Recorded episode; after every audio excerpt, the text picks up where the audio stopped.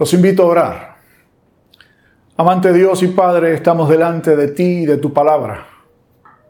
Pisamos terreno santo. Por eso necesitamos tu auxilio, tu iluminación.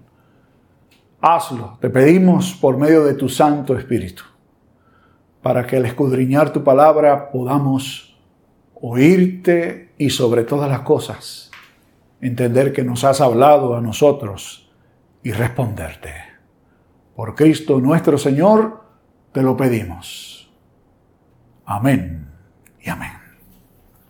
Cuando mi familia y un servidor llegamos a nuestro pastorado anterior, nuestros hijos tenían respectivamente Shaira 6 y Joshua 2 años.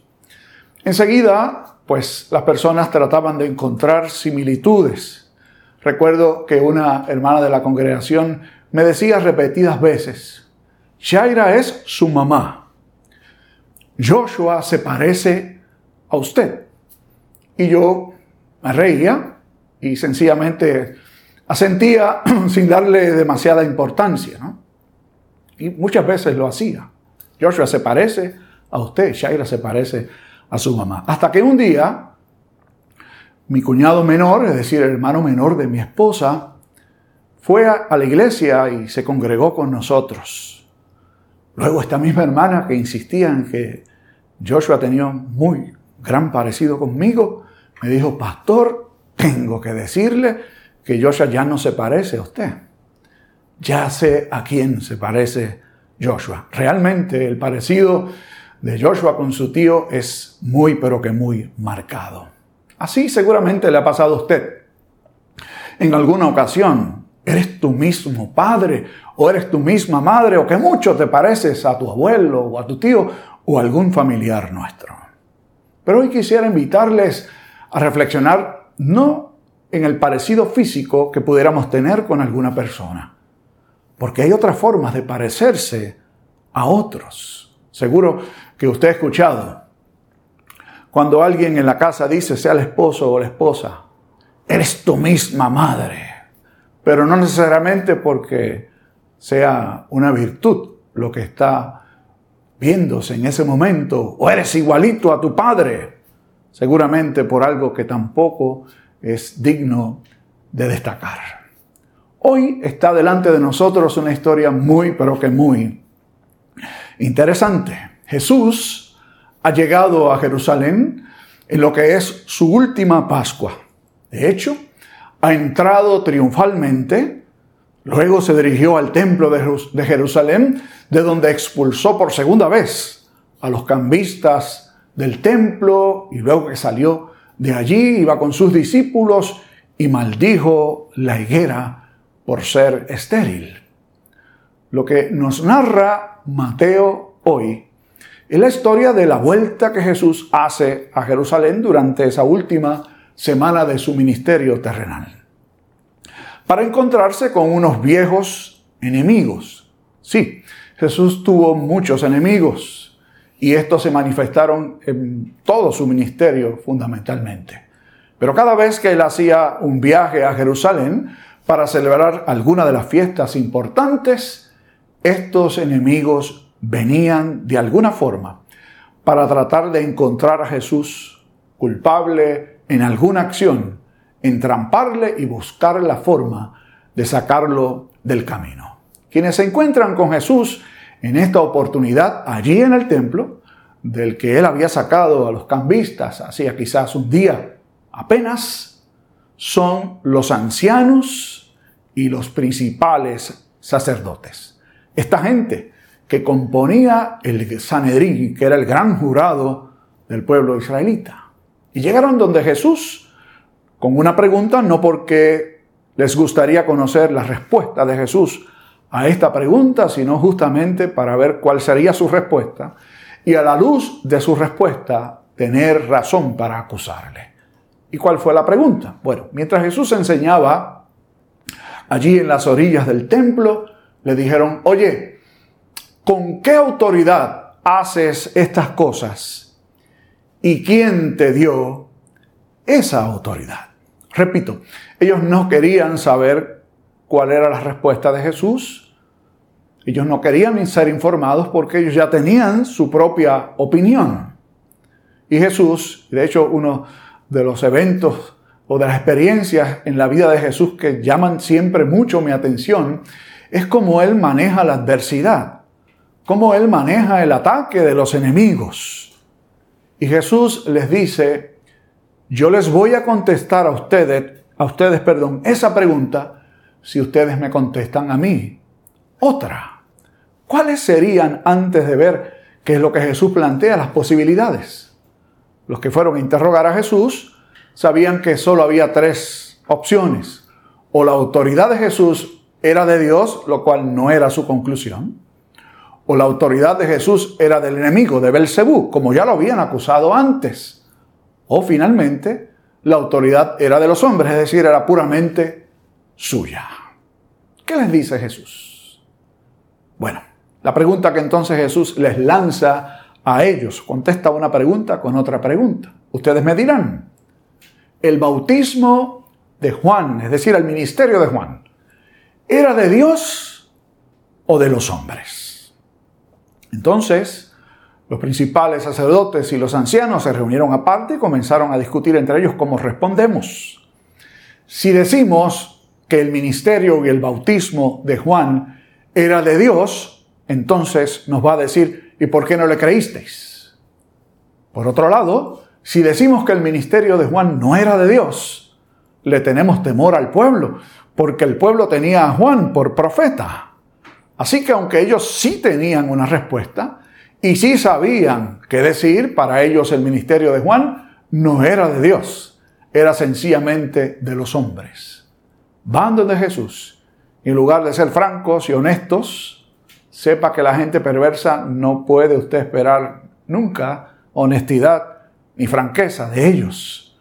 Le dijeron, no sabemos. Entonces Jesús les dijo, bueno, pues si ustedes no me contestan, yo tampoco les voy a decir de dónde viene mi autoridad. Ahora, escuchen esto, les dijo. ¿Qué les parece? Un padre se acercó a uno de sus hijos y le, dije, y le dijo, ve hoy a trabajar a mi viña. Y este hijo contestó, sí, o más bien dijo, no, no voy.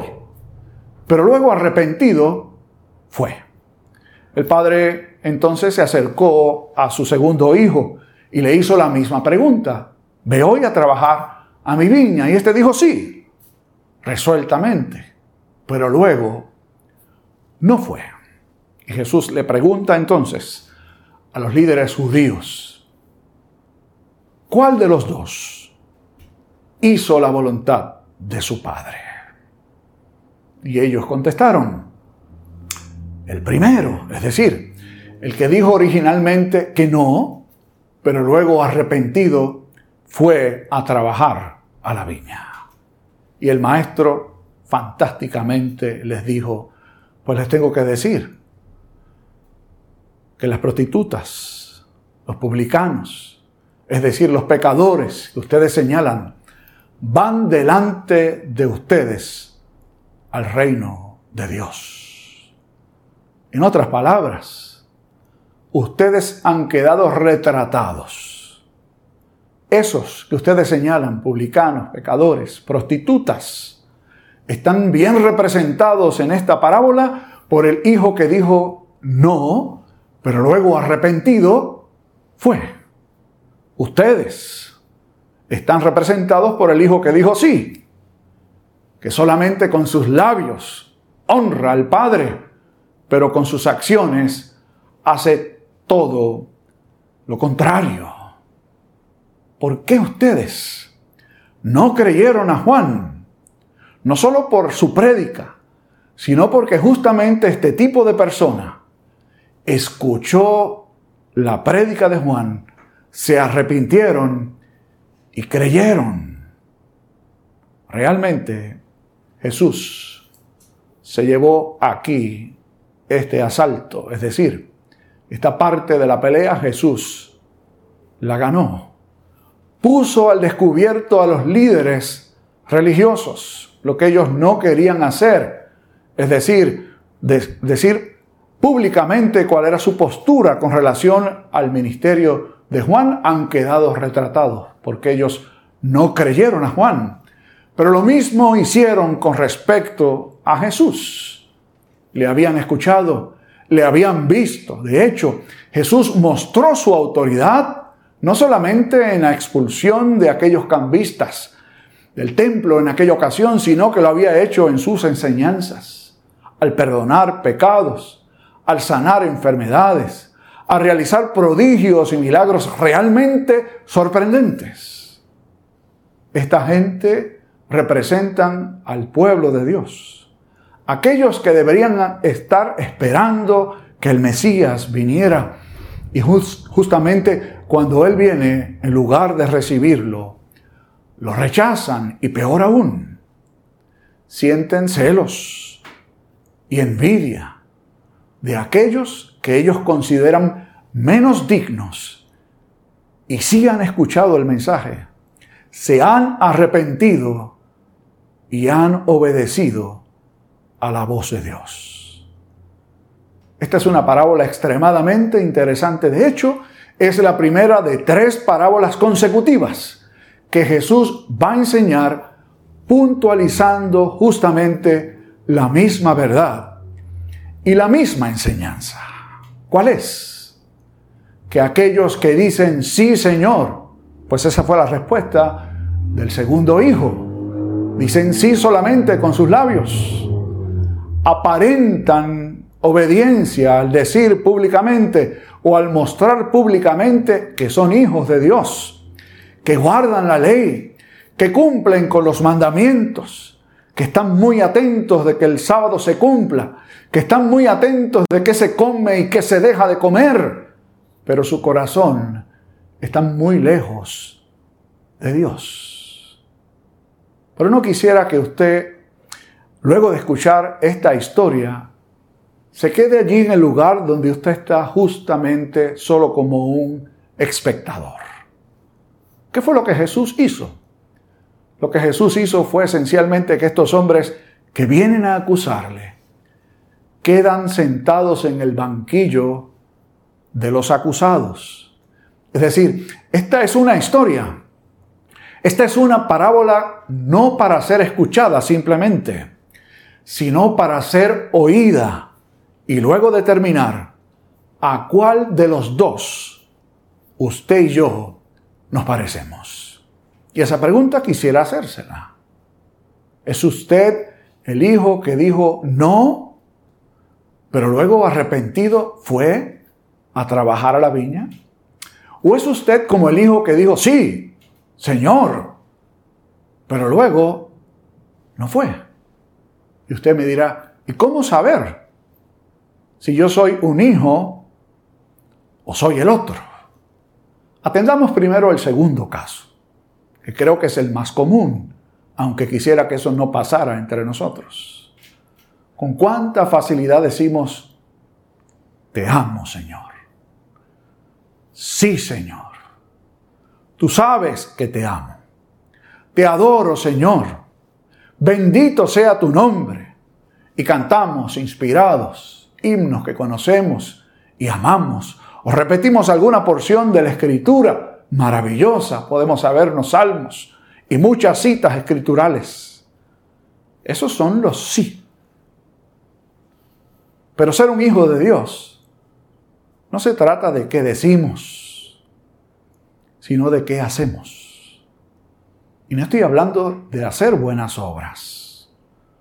Estoy hablando de la acción que se retrata en esta historia. El hijo que dijo no está representado por el pecador, que se reconoce pecador, que sabe que no puede honrar a Dios con sus acciones, se arrepiente y cree. Esa es la acción que Dios espera de usted. Es la acción que Dios espera de un servidor. No es decir, Señor, te he servido tantos años o siempre ofrendo, o siempre hago esto, o hago aquello, o lo otro, o mi familia siempre ha servido al Señor. Nada de eso. Al contrario, Lo que deberíamos es hacer justamente como hicieron los pecadores, los publicanos, las prostitutas, reconocer que no tenían nada que ofrecer a Dios a cambio, arrepentirse y creer.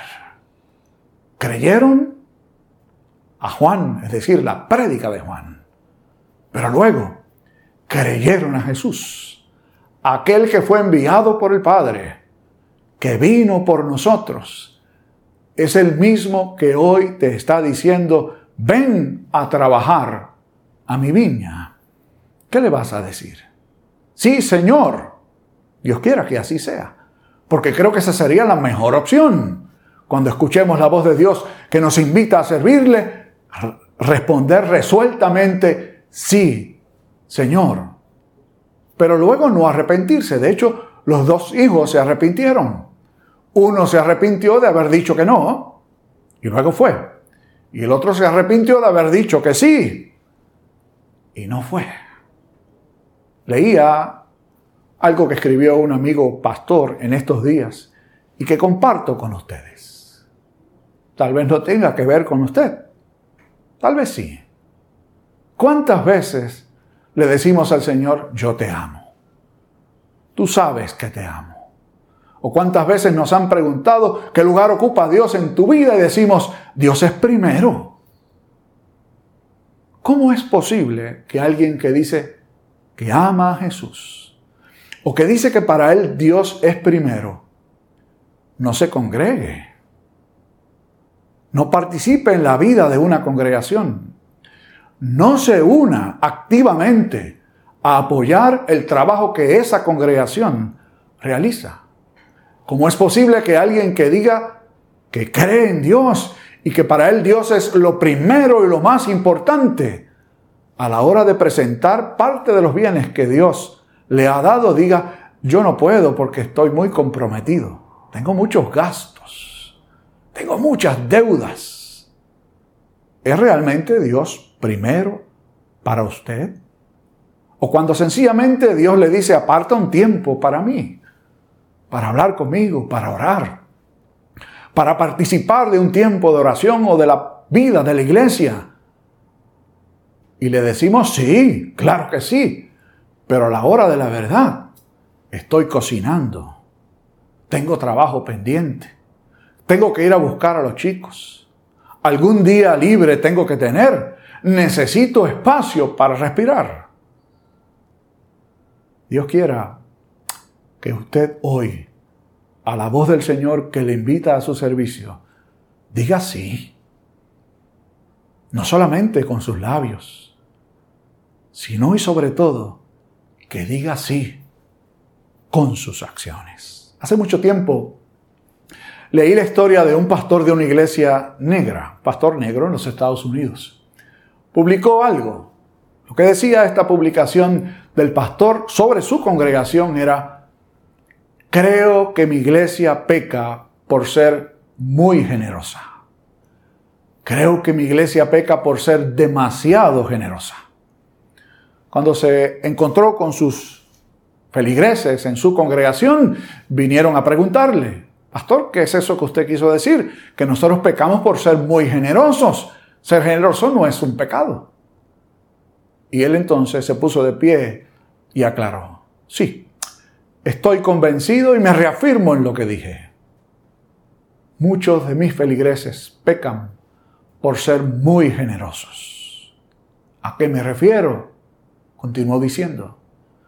Escuchan la palabra de Dios. Leen la palabra de Dios.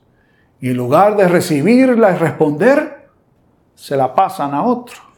Es decir, eso que dijo el pastor no es para mí, eso es para otra gente. Yo estoy muy de acuerdo con lo que dijo ese pastor. ¿Cuántos sermones habrá usted escuchado? ¿Cuántos estudios bíblicos? ¿Cuántas reflexiones diarias usted habrá participado? ¿De cuántas? ¿Cuántas porciones de la escritura habrá visto? En lugar de hacer la suya y responder, porque Dios siempre que habla, nos habla a nosotros. Se lo pasamos a otro y decimos, esto está bueno para fulano, o esto está muy bueno para Sutana, se lo voy a enviar. ¿A quién te pareces? ¿Al hijo que dijo no y fue? ¿O al hijo que dijo sí y no fue? O tal vez hoy te puedas convertir en el tercer hijo que dijo sí y fue. Que así nos ayude el Señor. Oramos. Bondadoso Padre, tú nos conoces, nos has hablado. Concédenos decir sí, no solo con nuestros labios, sino a la hora de la verdad, del compromiso contigo. En el nombre de Jesús te lo pedimos. Amén y amén.